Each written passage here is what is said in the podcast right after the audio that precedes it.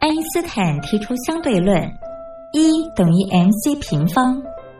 而在音乐的世界里，相对论公式也是成立的，不过要解读为 music times choice square equals energy，也就是在音乐中透过选择再选择的过程，最终会得到能量，而且是超乎想象的能量。这就是音乐相对论。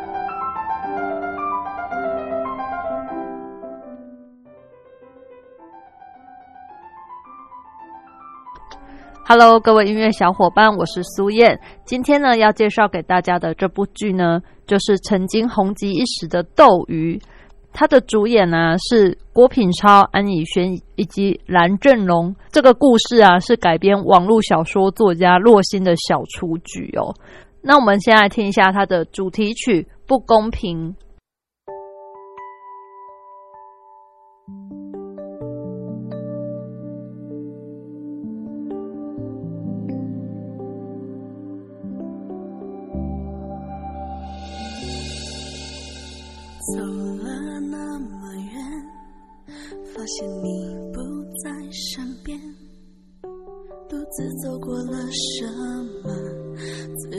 都不了解。未来的蓝图应该有你，不该只剩叹息。体健康最重要，没有什么比健康。坚强的理由，只是自己骗自己。你眼中的恐惧，说什么都多余。付出的一切，值不值得？永远不会有答案，只有天知道我有多么爱你。一颗心属于一个人。不。的健康医疗体系、医疗水平要比照欧美国家，而在此之前，到二零二零年，也就是今年，要让大家有基本的医疗。所以，中国大陆现在的医疗健康产业几乎是一片红红火火。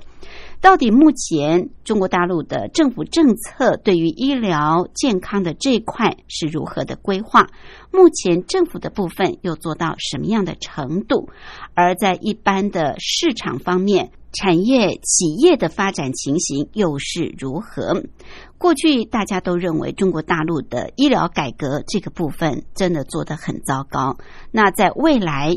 医疗健康产业的这一块是不是能够发展的更好？趋势是如何？台商有没有参与的机会？这都是大家所关心的。所以，我们今天在单元当中就特别邀请《中国时报》副总编辑白德华来跟我们聊一聊中国大陆的健康医疗产业这个部分。另外，今天还有一个小单元是两岸用语大不同，主要是跟朋友介绍相同事物在两岸的。不同用语用词，音乐过后，我们先进行第一个小单元：两岸用语大不同。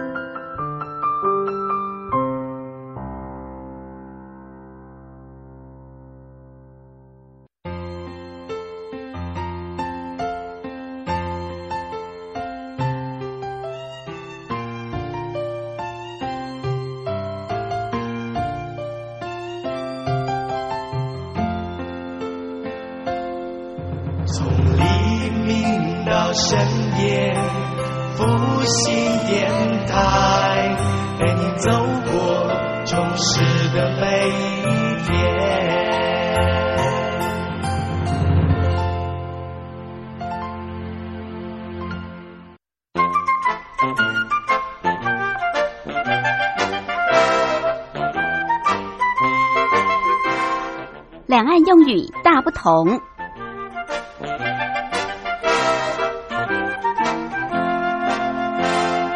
在两岸有许多相同事物都有不同的用语用词，希望透过这个小单元，能够让我们彼此之间多多的了解在用语用词方面的一些不同，也许有助于我们在沟通的时候避免产生许多的误会跟误解。我们知道有一些公司行号、工厂、企业。也许目前都还有这样蛮不错的一个呃体制，就是会在上班之前做工作操，或者是说在中午午休之后会在起床的时候做工作操。我觉得这其实还蛮片尾曲《莉迪亚》。我觉得跟这部剧啊，它是一个互相衬定的小时段，大家一起来做操，这样子也可以提振士气，而且也可以健健身。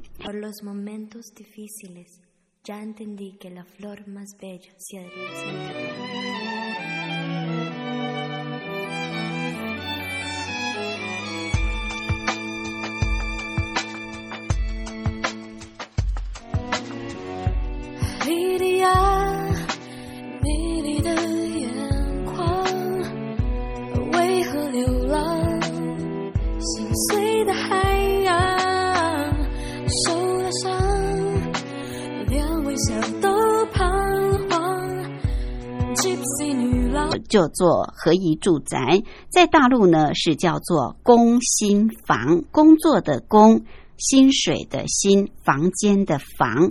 工薪房在大陆就是指一般人买得起的比较平价的房子，就叫做工薪房。那在台湾是叫做合宜住宅，或者是过去呃所说的国民住宅。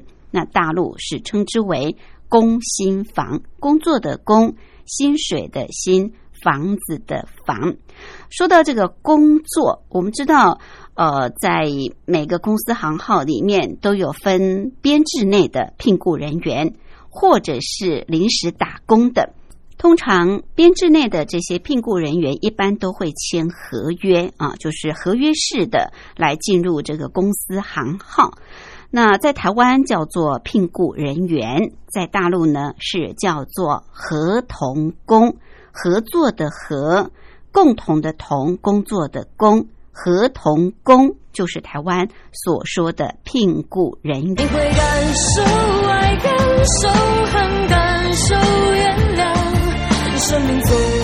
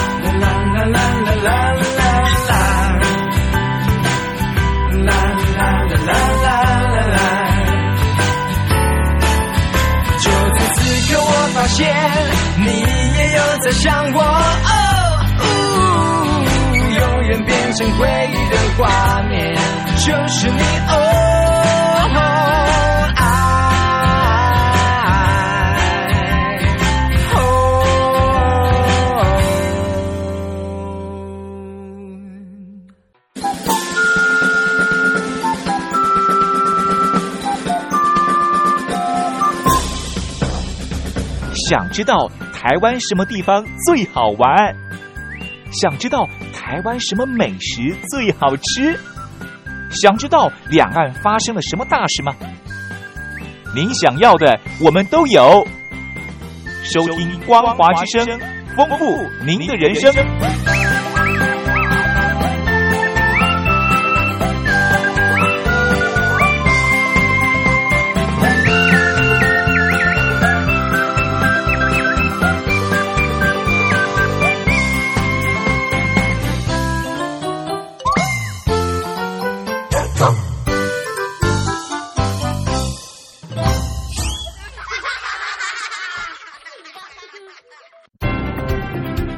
说两岸，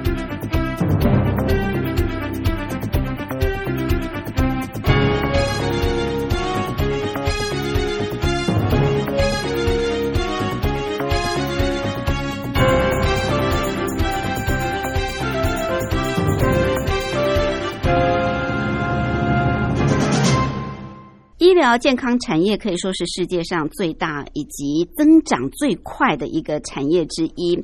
当然，主要是受到人口的成长、还有生活水平的提高以及人口老龄化等等因素的推动。那我们知道这几年大陆的官方政策也大力的在支持这个医疗健康的这个部分。根据中国大陆国家卫生单位的统计，大陆的慢性病患已经超过二点六亿，而由慢性病所导致的疾病负担已经占总疾病负担将近百分之七十。再加上老龄化的问题越严重，多方因素就使得中共的领导人呢不得不重视医疗健康产业的一个发展，当然也催生了大陆医疗健康产业市场的大跃进。所以，我们今天就特别邀请《中国时报》副总编辑白德华来跟我们聊一聊大陆的医疗健康产业。副总编好，呃，主持人好，各位听众大家好。好，大家都很重视健康啊，呃，现代人比较重视养生，没错。那对于怎么样保养身体啊，怎么样健身啊，都非常的重视。所以这也使得，其实不要说是中国大陆，在台湾也是一样，医疗健康产业也是呃发展的非常迅速。我们每年吃这个保健食品吃了不少，对不对？没错。是，就大陆方面，现在官方也大力的在支持哦，也很重视哦。那目前究竟大陆官方的做法是怎么样？未来呃，这个针对像是民众的医疗健康的这个部分，是不是有一些规划跟计划在安排在进行呢？是因为大陆啊，其实它第一个是人口多哈，嗯，十三亿，现在当然十三亿四快四五千万了，对。然后第二个就是说，它本身年呃老年老年老龄化了，老龄化的情况啊，不比台湾差，是它大陆很可怕，它那个高龄对。那你看嘛，我们看中国大陆哈，它其实从两千年以后啊，那整个大陆。只要你到大陆旅游，你大概每天都可以看到他们很多人在公园运动，打太极拳啊，跳什么一堆他们那个广场舞啊，对对对对。但是你这样看，下棋的啊，下棋也很多，打牌的啊。对，这个就是怎么讲？就是我觉得他是政府本身也呃鼓励，鼓励这样做。那另外就是你的硬体设施要够。他其实哦，很多呃台湾人到那边看，就是发现说，哎，大陆怎么这个广场那么多啊？嗯啊，怎么那么多那个？比如说经过长江、黄河旁边都有很大的绿化带，对对，公园一大排。像我以前到那个兰州哈，嗯。我大概十年前去过一次兰州，啊，我就看他们兰州旁边的那个甘肃兰州旁边那个旁边都是黄土沙漠，嗯。但是在兰州市区啊，黄河边上哈，嗯。那个整个绿化的整个那个公园运动的那公园河堤啊，嗯。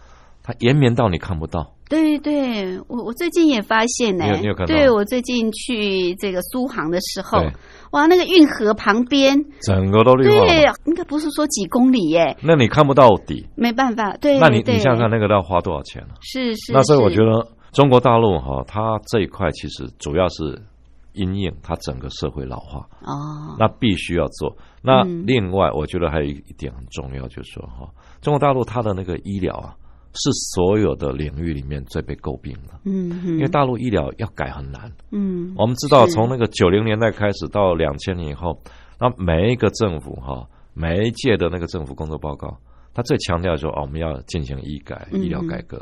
那怎么做？怎么做？医药分家，什么弹出一大堆例子。对，那最后其实都是做的不好。没错，那为什么？因为其实基层哈，主要是人口多，那另外就是基层在这一方面没有跟上脚步。嗯哼，那所以他其实，在习近平上来以后，哈，二零一二年上台，那一直到他的第二任，第一任快结束，他二零一六年，他推出了一个叫呃健康中国二零三零，健康中国二零三零，对，那其实是二零一六年推出来的哈，那已经推出了两三年了。但健康中国二零三零这个概念哈，嗯。我觉得现在算是它“十三五”规划以后啊，一个比较大型，而且算是慢慢做出成绩。这个健康中国二零三零，它这个变成一个规划纲要哈，它里面其实有一些简单的规划的呃项目。项目，啊，比如说它到二零二零啊，那大陆整个要建立覆盖那个城乡居民，有所谓中国特色的这个基本医疗卫生制度，嗯就是每个人都享有基本医疗卫生服务跟基本的那个健康的那个需求哈。嗯啊，到二零二零一定要达到这个目的。好，那到二零三零年，嗯它健康的指标要进入一般美国跟欧洲最等于是呃收入最高的国家里面他们的配置。嗯、嗯哼哼，那当然，它就下面就有很多指标了。好、嗯。那像医疗服务业，比如说健康产业，它也规定非常详细。是。比如医疗健康产业包括医疗服务业，那跟医疗相关产生的，比如包括康复、养老、健康器材嗯啊，类似我们台湾的那个长照，嗯嗯嗯，那这些其实都包括在里面啊。嗯那其实，在这种情况下，它就开始出现很多比较新的业态了，比如产业面。它会变很多。嗯，那过去我们讲说养老院啦，什么一大堆。那现在所谓穿戴式的健康呃厂商，还有健康的机构也都出来了，智慧健康电子产品也出来。嗯哼，那另外就是包括像健康医疗行动的应用服务。是，所以我觉得它这个二零三零哈，其实蛮有趣的一点就是说，它基本上是连接社会环境的变化。比如说我们讲到互联网。对，哎，互联网在中国大陆哈，因为它从两千年到现在二十年基本上没断过。嗯那互联网又又有那么多的民间的大机构，像腾讯啦、阿里巴巴那个都是。那如果他们也投入整个中中国大陆那个国家他们本身的一个呃健康中国二零三零的一个概念的话，两边一结合，医疗结合互联网，嗯，嗯哦，那个发展非常快。是，对是，我觉得是它可能就是提供了一个愿景。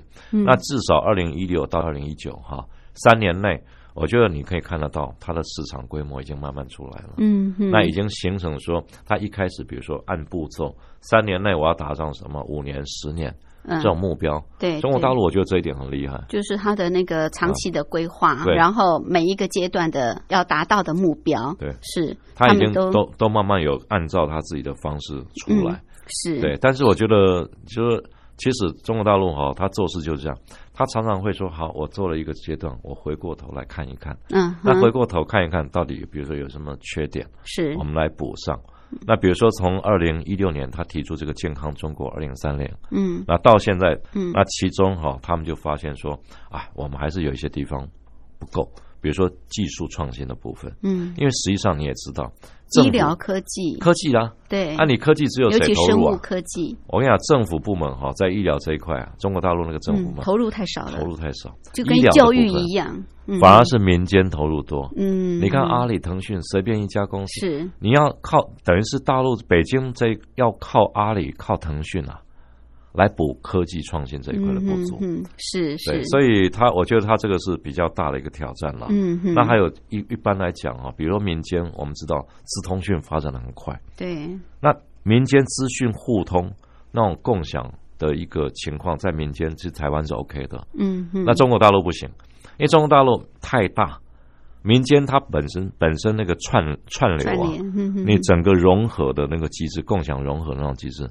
在民间现在正在推广，嗯，而且你况你看哈、阿里最后他是希望说民间一直到政府能连成一盘，嗯，比如他有一个阿里云，嗯有一个大健康的概念，嗯哼那他如果能够连成一起哈，嗯，哦，那商机不得了啊！当然，但是大陆现在还做不到，做不到，是因为呃民间跑得快，政府跟不上，还是政府有意在那个管控的？我觉得也不是，就是主要还是政府他想跟上跟不上，嗯而且他的人才其实坦白讲，我觉得没有民间的好。没有民间的活力，因为现在我们不要讲说啊，共产党社会怎么样，中国大陆哈、现在发展到现在，它整个民间的活力哈、嗯。因为已经被激发起来了对嘛，对对，而且从美国、欧欧洲，回归海归派的。哎，那海归派那个人才哈、是。来，他也不要到政府机构了，因为民间付付给你的薪资各方面的好处更多，是，他干嘛？到你政府去？对，变成政府有时候要跟民间抢人才，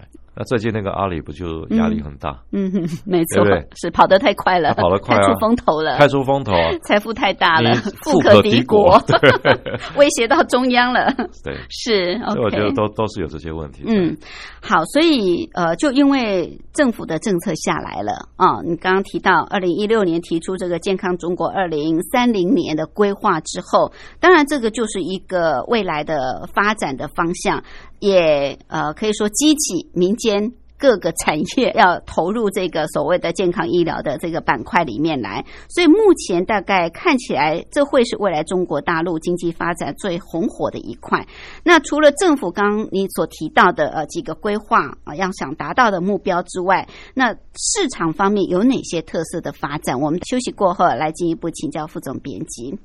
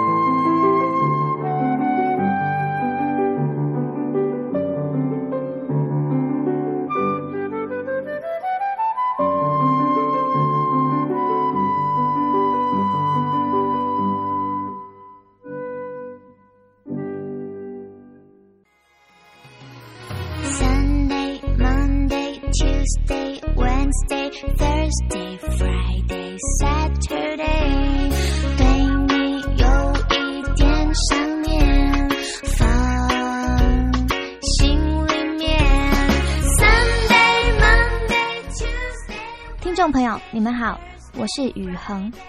深呼吸，你会发现 everything's fine。收听光华之声的节目，你也可以找到 happy day 的理由。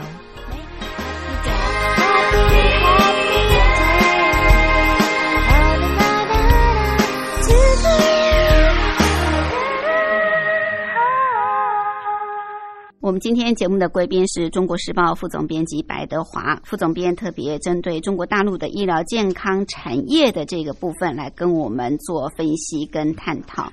我们知道，现在中国大陆也进入了一个老龄化的社会，加上中国大陆过去一胎化，说实在的，老年人口。未来的年轻人很辛苦啊，一个年轻人可能要负担好几个老年人的生活，所以老人的健康就很重要。如果健康的话，年轻人负担就比较轻，而且老年人如果健康，国家的这个医疗的这个财政也比较能够减轻。所以，怎么样让这个老年人活得健康是很重要的。所以，你刚也特别提到，习近平上台之后，在二零一六年就提出要健康中国二零三零年的一个规划。主要就是希望哦，就是提高医疗这个健康的水平，让国家的这个财政负担可以减轻啊。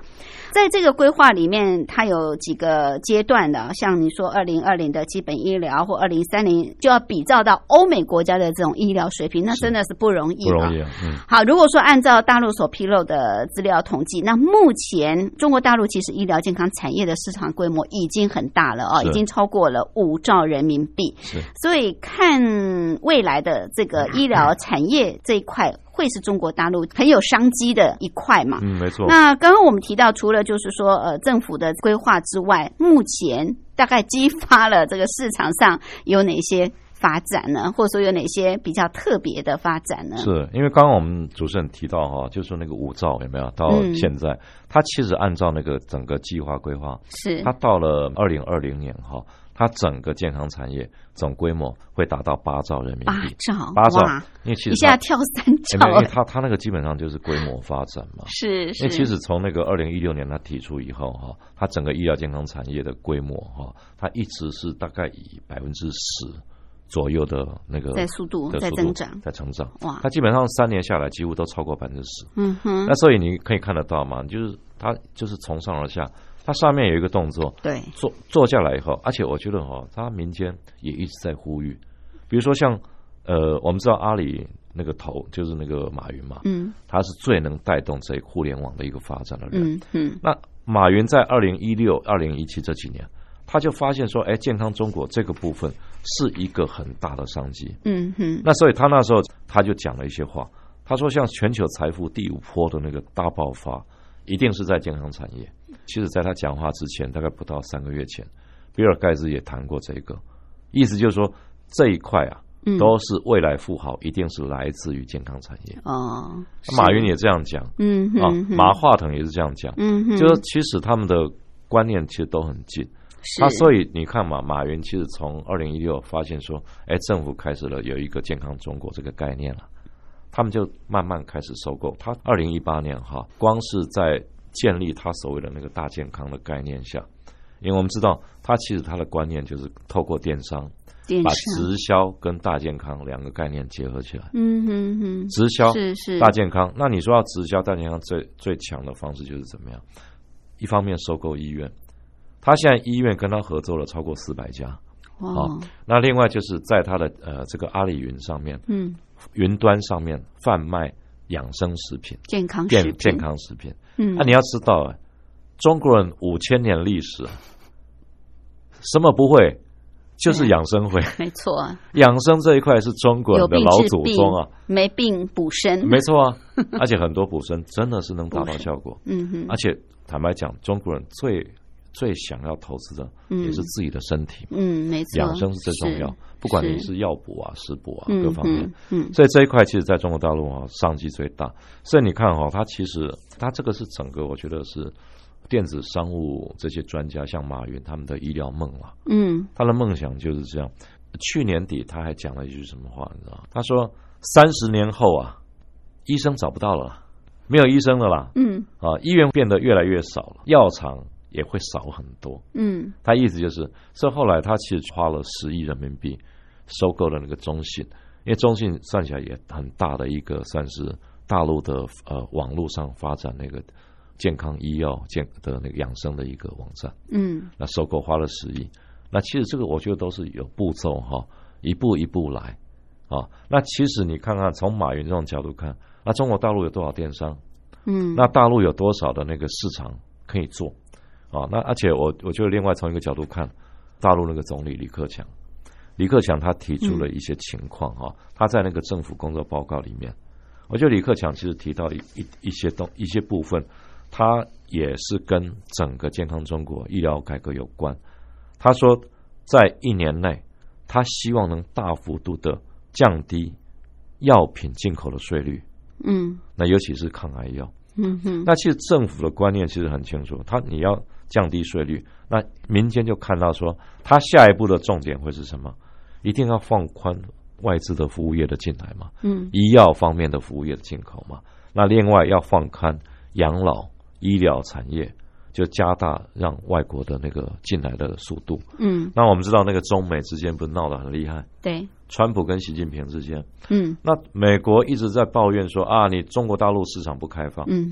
像他最近不是也宣布了很多措施，开放措施，市场准入里面就包括一大堆医疗养生的东西。，OK，所以是这些东西，我觉得，呃，再下来哈，嗯国外的制药大厂，国外的一些比如说呃大的那个医疗食品业者，他们要进中国，嗯嗯，他不是只只能投资啊，他能占股，而且能主导整个股市啊。是。因为实际上以前我们知道，大陆呃放宽国外的进口，你不能超过百分之四十九对对对，现在现在取消了，嗯嗯现在就是说你进来你要控股，你要投资多少，我不管你了。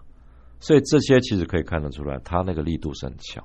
嗯，所以外商也要要于是，外商也进来。对不对？所以市嗯场已经开放的话，嗯嗯。它整个医疗健康产业大发展哈，嗯。这很可能就像过去这十年了，整个科技业的一个发展，嗯。因为他们已经有了解有这个共识了，对。医疗健康产业是未来嗯。未来的科技业的模式了。对，对。所以整个中国大陆未来像是医疗器械啦，好、创新的药品，对不对？是？还有医疗服务，嗯。甚至医疗保险等等，对对。都会是一个大家跃跃欲试的一个领域啊。因为我们知道哈，像美国了、欧洲、嗯。日本，他们在医疗健康产业的比例都很高。嗯哼，你看，像呃美国大概是十五趴，日本跟欧洲大概十趴左右，它占整个 GDP 啊，医疗产业、OK，医疗健康产业。但中国大陆现在只有不到五趴，嗯，所以它相对来讲它是起步，是那它的市场、它的整个潜力肯定是更嗯、就大。更大了。所以大家就跃跃欲试了，不只是中国大陆本地的这些 呃这些企业，对不对啊？连外资也都看好了。嗯哼好，那说到这个中国大陆的这个医药产业的一个发展，您刚刚特别提到电商哦这一块，电商可能是未来最有商机的一块。不过说实在，医疗健康产业，呃，这是规划要进行的啊，也是中国大陆未来要走的。但你刚刚一开始特别提到的，就是中国大陆几乎每一届新的领导人，或者说每一个新的规划，都有提到医疗改革的这一块。是可是似乎怎么改，到现在我们还是深刻感受到中国大陆民众看病还是很难，对不对？对，问题还是很多。我们看到医院是大爆满，每个人都在输液，哈，就是吊点滴，吊点滴。对我们真的很难想象。嗯我几次去中国大陆，我看到那个挂号门诊，哎，每个医师不一样的费用，我就觉得很不可思议啊、到底怎么回事？我们待会儿进一步来请教副总编辑。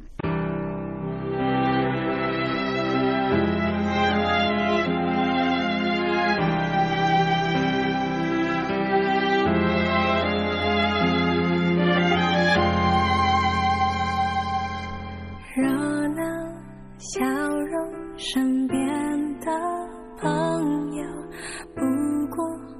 在掩饰我压抑的难受，藏匿的软弱是时候大步跨过，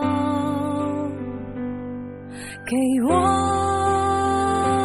勇气说，未曾开口的痛，遗憾明知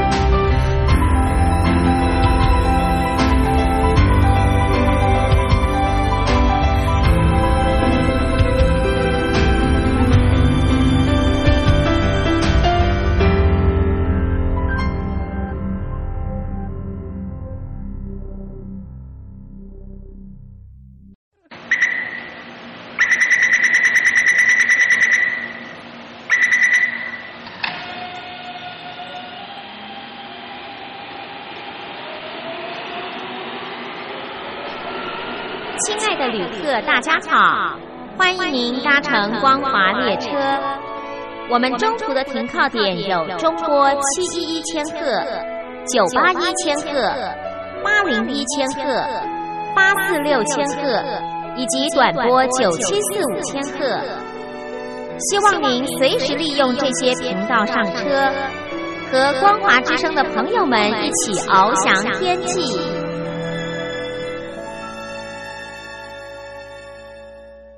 我是吴云，我们今天节目的贵宾是中国时报副总编辑白德华副总编，主要是跟我们聊一聊中国大陆的医疗健康产业啊，它的一个发展情形以及未来的发展趋势。呃，可以看得出来，中国大陆在未来这一块是最有商机的，而且可能会红红火火的最重要的一块。不只是本土的企业，外资企业也都看好，也都纷纷的进驻了。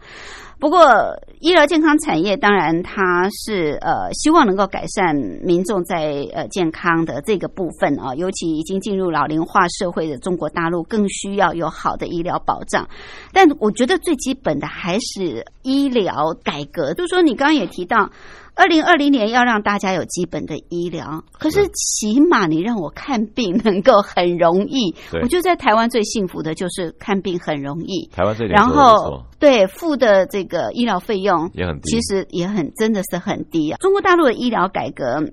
呃，你刚刚一开始也提到，其实每一位领导人都很重视，可是似乎好像都没有办法有一个很大的这种进步，速度都是很缓慢，所以民众感觉上总是跟不上我身体的状况了，对不对？大家都很急。怎么来看中国大陆的医改中国大陆部分呢哦，？大陆其实就像个巨人啊，嗯。你脑袋啊，中枢神经哈、发了一个指令啊，嗯。要传递传达到末梢。末梢，这要花很多时间，很慢，真的是去。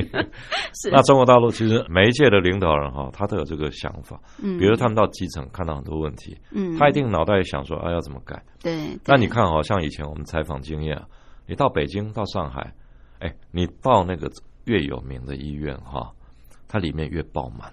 大陆我们知道医院有所谓三甲对。啊，三个甲，那三甲医院三甲就最好的，最好，就是所有不管什么台湾大概相当于台湾的台大啦、荣总这一类嗯嗯嗯叫三甲医院。它是属于对可以当教学医院，但但是你看啊，一到那边啊，那个大门几乎挤不进去啊，真的为什么？因为它基层大家都喜欢到大医院。大医院，喜欢找有名的医师，嗯嗯，那这个要另外再加价。对呀，对，那台湾人过去哦，像以前哦，我就是有一个小感冒，我就进去。其实感冒不用吃，不用说怎么样，一个礼拜可能就好。但是我就是想了解他医院整个这个运作状况 SOP 到底怎么走。OK，哦，那很可怕，我就按照一般流程，嗯一般流程后来对挂号了各方面，然后到里面排队各方面，嗯，那真的哈、你没病都会闷出病。看出病来了，对对对，那后来第二次我就说，哎，听朋友讲，我就到那个他有所谓针对台湾人的，你拿台胞证的，嗯哼，但是那里那要加价三百人民币啊，哦。而且是它楼层不同，它到另外。嗯哼，那另外我听说就是有一些情况啦，包括像你要指定那个名医，对要加价可能要八百一千，那现在可能更高，嗯而且要嗯看每个人的身价不同。那其实这个东西哦，我觉得以作为中央这个北京来讲，哦嗯，他们应该要 cancel 这些现象。当然呢，怎么有差别待遇定对你一定要？平等，对，但是做不到。做不到，为做不到什么？因为大陆一个医院太多，一个老百姓观念转不过来。嗯，那你转不过来，你要他这样，那我觉得到了底到了底层哈，他很多好意都会变恶意，嗯，好意会变，坏意。嗯所以我们看嘛，其实医疗改革他每年都在讲，你在中央就是位置坐在中央的人哈，他不见得说真的能够看到下面到底发生什么事情。嗯，比如说，我们再举个例子，不接地气，不接地气啊！哎，最最主要就是这样。那你看哈、有几个案例，包括那个假疫苗，假疫苗的问题，对对嗯你想想看，影响也很大。对，爆发的那个疫苗事件就是江苏的那个淮安市的呃金湖县。嗯嗯，那这个县哈、我们看到，你看那个视频啊，都传到台湾来了。我们一看，有一个县长在那边好言这个歹歹说的在那边讲，结果马上被一些群众压着那边打。啊，他啊，马上警察过来，又逮捕了一些家长。嗯，但是你看看，你仔细看看他那个过程，他这个为了什么？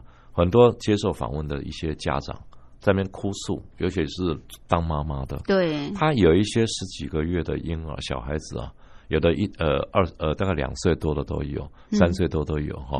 他们讲到他们过程，有一个讲到说他五个多月、六个多月打了什么流感疫苗，打了脑防脑炎的疫苗，结果那个疫苗都是假的，都是过期三年、五年以上。真的很可恶。有一个就讲说他一一看发现，就打完以后就不对劲了，他不对，他隔天马上就是颜面神经受损，整个都瘫了。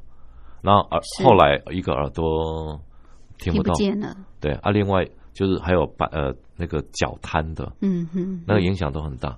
是是，那结果一看说，哎，有后来再去检查，到了北京的医院检查，就发现他是呃受到一种病毒的感染，哦，过期以后产生了一种什么绿脓病毒之类的。嗯哼哼，那这种东西就是说，你政府三令五申，对，那你到了底层，怎么还严惩了几个大的那个疫苗厂商啊，对很大，重罚，对啊，这一次你看难怪这些家长气到不行。对，你这个是影响了多少人啊？是那政府是。说啊，这个影响才影响一百四十五万、一百四十五个儿但是没有童，爆发出来的没爆发出来，对不对？后面有发几万现的呢。人啊，，几万个婴儿在当地，而且这只是一个小县呢。没错。那你别的地方怎么办？是，所以我觉得中国大陆哈，它其实医疗改革，对，它就是没有办法说从上面哈一一贯下来。他们其实中间呢、嗯。包括那个政府机构改革，嗯哼，改了多少次说啊，我要嗯怎么样让很多政策能够上情下达。对，啊，像台湾一样，比如中央内政部到下面可能叫民政局，嗯。哼，那民政局在下面到乡里面，是就是一一以贯之。嗯哼，那中国大陆不不行啊，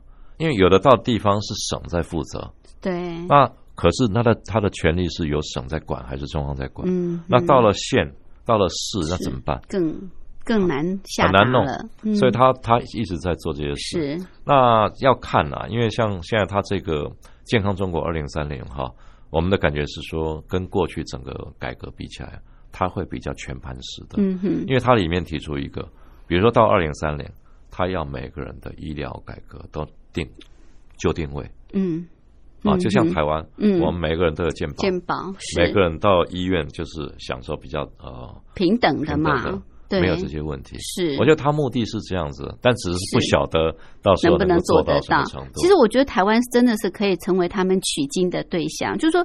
如果真的没办法做到全民健保，但至少有基本的保障嘛。我们知道大陆很多民众真的是看病，不要说是看病难，也没有钱看病啊，对不对？因为看一次感冒就要花几几百块钱人民币，耶，对不对？有时候甚至上千块人民币，这个实在是我觉得两岸哈嗯。有一个很大的一个差别，就是说，因为台湾它是一个，比如说成立一个健，就是整个健中央健康保险局是。那中央健健康保险局这种概念哈，嗯。台湾才多少人啊？两千三百万，对啊，差不多一个省都他们的一个大陆一个省都不止这样的人口，是，那可能大陆但是可以各省这样子做嘛？对，你其实可以试点了，因为大陆不是一直是做政策都用试点，试点你一个省一个省开始，对那比如说你选三个省，是。那来做，那看看效果怎么样，嗯。有哪些问题再改，对对那一个一步一步来这样。对，我觉得医院的差别待遇，这是我最不能够接受的。连挂号，不同医师就有不同的挂号费用，当然也累死名医啦，品质也不好了嘛。没错。可是我觉得对民众来说，那变成是有钱人的权利啦。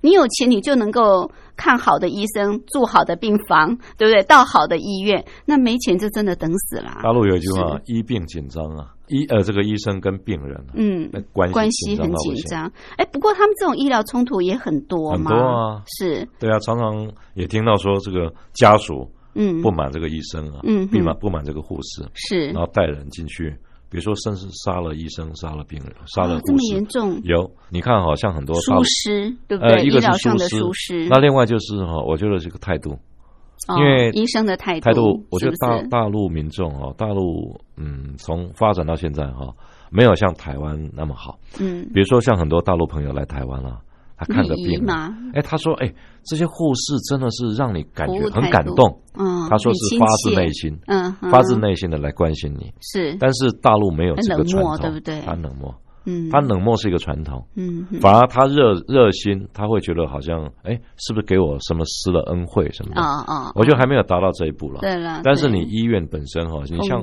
嗯像我们嗯。台湾很多医院，像桃园的立新，嗯，那像呃旺旺神旺，嗯，他们到嗯湖南，他们那医院哈，很多人很爱去，为什么？就是他们觉得说，哎，台湾人的医生哦，这些官给人家感觉视病如亲，对那种态度，关心你。对对，那你在大陆医院这一点是比较难。很难看到，对，没错，没错，是是是。像未来中国大陆有这种庞大的医疗产业啊，台湾的台商或者台湾的业界有机会吗？或者应该你觉得他们应该朝哪个方向去努力？怎么样进去会比较更适合？我觉得很多了，因为像之前的话，前大概两千年开始哈，嗯台湾已经很很多医疗体系，嗯包括彰化的秀传，对我们刚刚讲的立新，是。还有神旺体系、旺旺体系，他们其实慢慢都深入中国大陆去。嗯。其实以前那个明基哈，他那个本来也想去，在那个昆呃昆山那一带嗯。啊，那后来做的不是太顺，但是这些东西的话，我觉得都是一个阶段一个阶段。那主要它就是一个，就像马云讲的嘛，你一个市场一个体系那么大，人口那么多，嗯。又是老龄化的问题，你所有的相相当多。像之前我一个朋友哈，他到昆山去，他就做长照。长照啊，对，那你知道长照这个情况哈？因为台湾其实长照慢慢已经在发展，尤其现在政府2.0版有很很强调啊，嗯因为你需要老人照护的问题。是那为什么穿戴式的这些装备那么流行？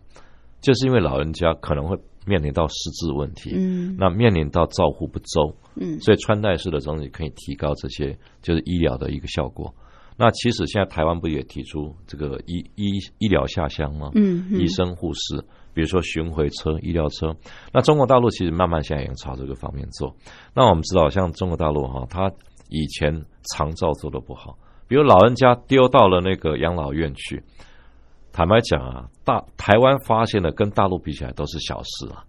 像那个长，比如说你丢到养老院被虐待啊，被怎么样？嗯哼中国大陆那个严重的更厉害，普遍的很，对，因为没办法管，管太多。哦但是慢慢的哈，包括它的卫生环境各方面都不行。嗯，但是呃，台湾现在慢慢台商开始进去啊、投资这一块，我觉得慢慢的都可以。嗯你包括穿戴式装置，包括医呃长照系统，嗯。包括像很多医疗的互联网的体系，嗯。像我呃我们知道也有一些团体哈，你包括一些大的医疗院所，他们进去开始投资那种医疗互联网。